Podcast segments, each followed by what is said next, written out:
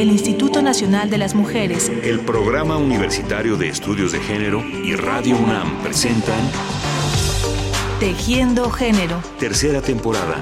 Porque solo a través de la equidad podremos construir una sociedad más, justa.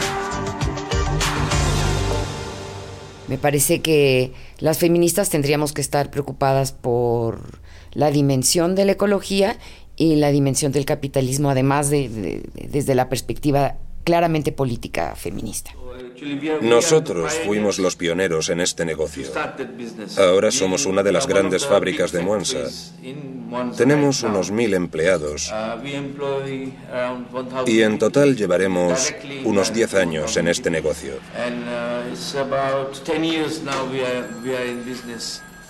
Este pez no es del lago Victoria. Yo he nacido aquí y nunca lo había visto. Fue introducido por alguien. Es un depredador. La perca del Nilo es una especie exótica, pero sin duda no es de aquí. Fue introducida en el lago. ¿Cuántas especies hay en el lago? Antes de los años 60 había otras muchas especies, pero cuando la perca del Nilo llegó, comenzó a devorarlas y se hizo la reina. Económicamente esto es bueno. Existe una película llamada La pesadilla de Darwin, en donde unos directores de documentales, es un equipo francés, filmaron durante varios años lo que estaba ocurriendo en el lago de Tanganica, en África. Fue, digamos, una estrategia generada por los intereses europeos que eh, eligieron un tipo de, pescado que se consumía mucho en Europa y lo exportaron al lago Tanganica. Esto no solo depredó completamente la fauna y los alrededores de esa zona, sino que todos los trabajadores empezaron a verse enfermos de SIDA porque había grupos de prostitutas que se habían instalado ahí ya que los hombres trabajaban sin sus familias Luego niños que empezaron a trabajar allí por cuestiones de miseria y de hambre y caminaban en las encima de las carcasas de estos pescados llenos de gusanos. La película es, espantosa, pero ahí te indica claramente que es un problema de, de entrecruce entre capitalismo, el consumo, ¿no? Completa desestabilización de la de la fauna de un lugar, al mismo tiempo que esto redunda en tremendos problemas familiares, las mujeres contagiadas de SIDA por sus maridos, eh, sin la ayuda económica de ellos, ellos por un lado, ellas por otro lado, etcétera, eh, efectivamente convirtiendo esta cuestión de la selección natural en, en un proceso artificial que termina siendo la pesadilla de Darwin. Yo soy la noche en la mañana. Yo soy el fuego, fuego en la oscuridad. Soy Pachamama, soy tu verdad. Yo soy el canto, viento de la libertad. La crisis ecológica que está viviendo el planeta, producida o por lo menos acelerada por el sistema económico capitalista que domina en el mundo, es un asunto que afecta a la humanidad entera. Pero como ocurre con otras muchas problemáticas, quienes son más vulnerables a padecer los efectos negativos son las mujeres, sobre todo las mujeres pobres. De ahí la necesidad de analizar los problemas que enfrenta nuestro medio ambiente con una perspectiva de género y con enfoque feminista para que las mujeres junto con los hombres podamos pasar de ser víctimas a ser agentes de cambio en la preservación de los recursos naturales y del planeta.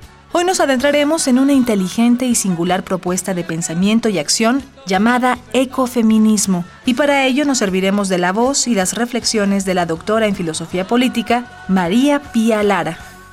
¿Cómo me ligué con el ecofeminismo? Bueno, porque pensando en los problemas del el siglo XXI y después de lo que se llamó eh, la tercera etapa del feminismo, que Nancy Fraser, que es esta filósofa norteamericana, llamó su tercera etapa ah, de crítica, en donde ella retomaba algunas de las etapas anteriores históricas del feminismo, diciendo que algunos de los movimientos feministas concentrados en la cultura habían olvidado los problemas de clase. Entonces, habría que o había que pensar de cara al siglo XXI cuáles eran los retos para el feminismo y qué posibilidades había para el feminismo de pensar en problemas globales desde una perspectiva claramente feminista. Y ahí entonces yo empecé a pensar en un artículo que me pidieron para, eh, al final se publicó en debate feminista, pero me lo pidieron en realidad para hacer un número sobre ecología y feminismo.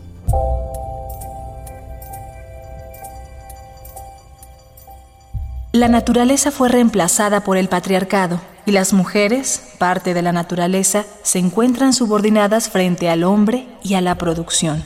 Vandana Shiva, filósofa, científica y activista ecofeminista de la India.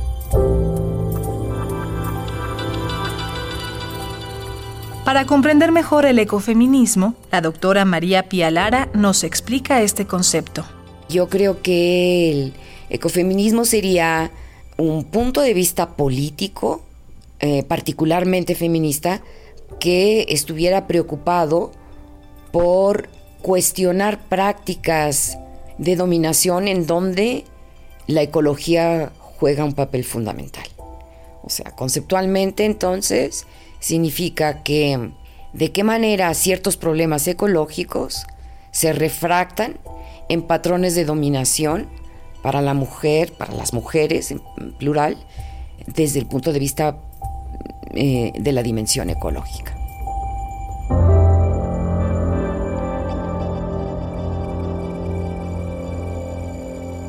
Uno de los eh, problemas fundamentales que el feminismo puede presentar como una agenda política tiene que ver con la escasez, por ejemplo, de recursos, desde los recursos alimenticios hasta materias primas.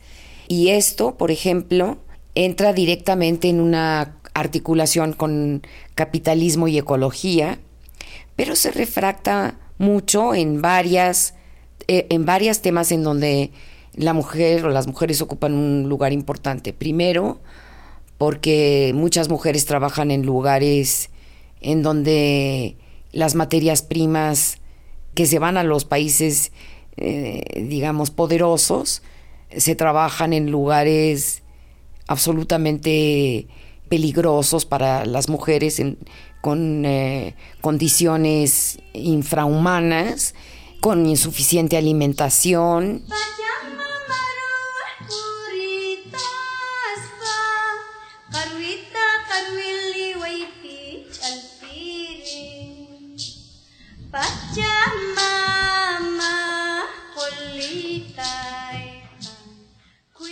El abuso en la explotación de los recursos naturales, la contaminación y todo lo que conlleva el desgaste del medio ambiente tiene graves repercusiones no solo ecológicas, sino en la salud humana, principalmente de las mujeres. Yo te diría que si hiciéramos una investigación a fondo de problemas importantes de la contaminación del agua en México, eh, nos daríamos cuenta de cómo esto ha tenido consecuencias profundas para el tipo de cánceres que se encuentran eh, particularmente relacionados con las mujeres. Y la manera en que ha crecido un cierto tipo de cáncer, los cánceres asociados al seno, por ejemplo, debido a los lugares y, la contaminación específica de, este país. El cáncer de seno y los cánceres que están asociados a un determinado tipo de medio ambiente tienen y han tenido consecuencias nefastas para las mujeres. Creo que también las formas de trabajo, es decir, que la mujer o las mujeres, me gusta hablar del singular, las mujeres que tienen que hacer determinado tipo de trabajo ven su salud deteriorada más rápidamente que otras mujeres de clases sociales diversas. O sea que yo creo que, que cierto tipo de hábitos ideologizados han redundado en problemas que tienen que ver con la mala información sobre eh, aspectos nutricionales, médicos, del cuidado de las personas y que creo que tiene que ver mucho con la ignorancia. Tú sabes que había enfermedades que estaban claramente erradicadas eh, gracias a las vacunas en el mundo, entre otras el sarampión y la viruela, que han vuelto a, a ser problema de algún tipo de lugares, en particular en este caso ahora en California, y hay muchas, digamos, mujeres de clase media en México que han creído ahora que no vacunar a sus hijos es más sano que vacunarlos.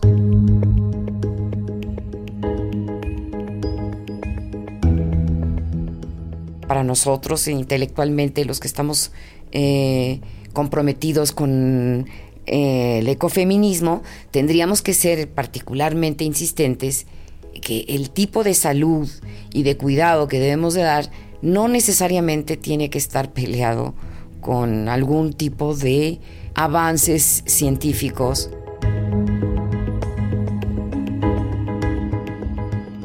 Se puede decir que el desequilibrio ecológico, estrechamente relacionado con el capitalismo y la crisis que enfrenta este sistema económico, se acentúa en las mujeres de menos recursos por la vulnerabilidad que tienen ante los cambios ocasionados por estas problemáticas, pero también en las mujeres de clase media, que asumen estilos de vida que las tiranizan en muchos aspectos. Por eso te decía que una agenda política feminista tiene estas dos perspectivas eh, o sea, los problemas de la crisis del capitalismo y, su frecuente renovación, porque todo pasa por esta idea de que el consumo lo es todo, y el lado de, por el lado de la ecología, un montón de cuestiones ecológicas que están envueltas con, también con el capitalismo y, y, bajo ideologías capitalistas en donde las mujeres tienen siempre el papel para perder, ¿no?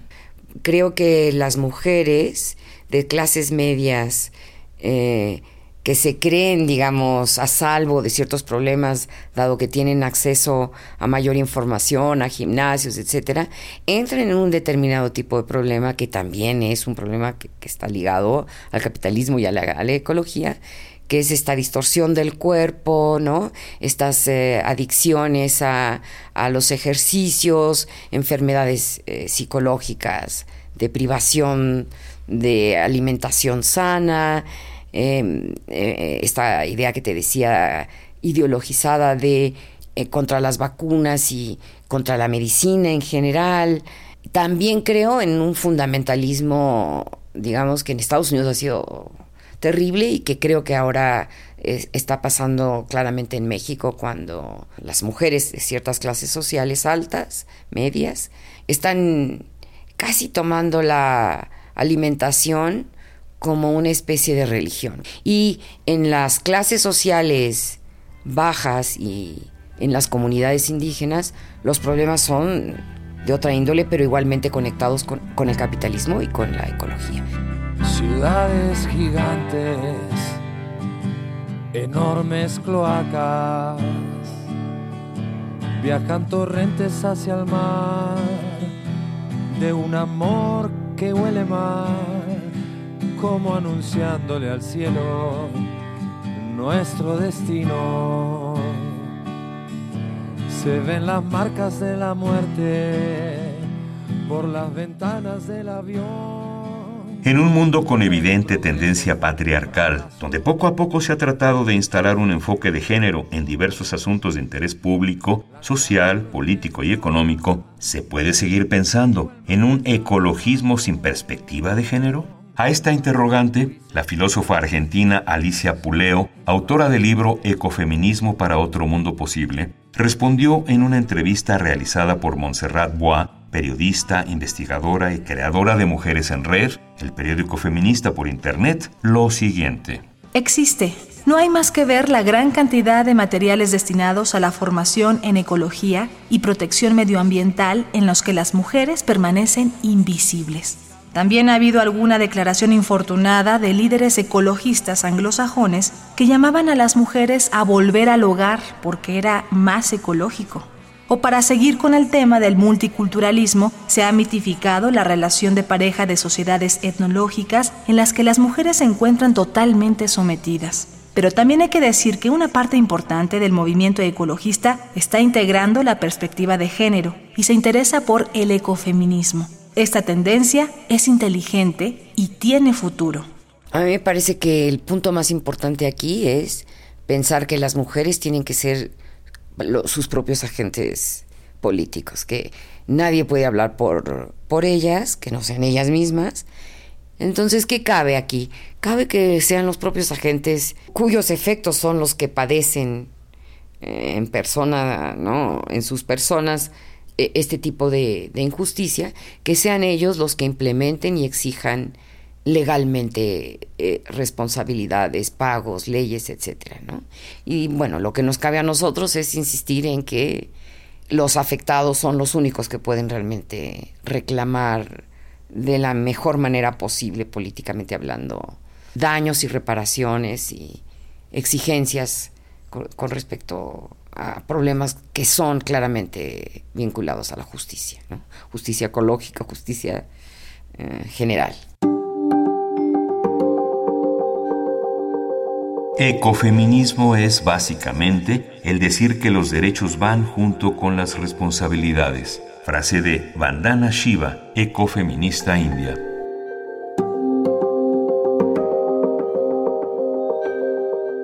Sin duda, este tema nos deja muchas cuestiones que analizar y reflexionar sobre la ecología, el feminismo y la manera en la que se deben relacionar estas dos disciplinas, no solo para beneficio de las mujeres, sino de toda la humanidad.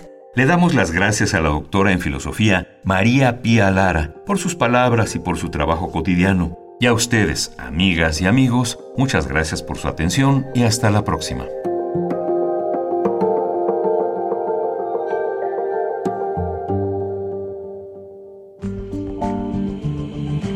El Instituto Nacional de las Mujeres, el Programa Universitario de Estudios de Género y Radio UNAM presentaron Tejiendo Género. Tercera temporada. Porque solo a través de la equidad podremos construir una sociedad más, justa.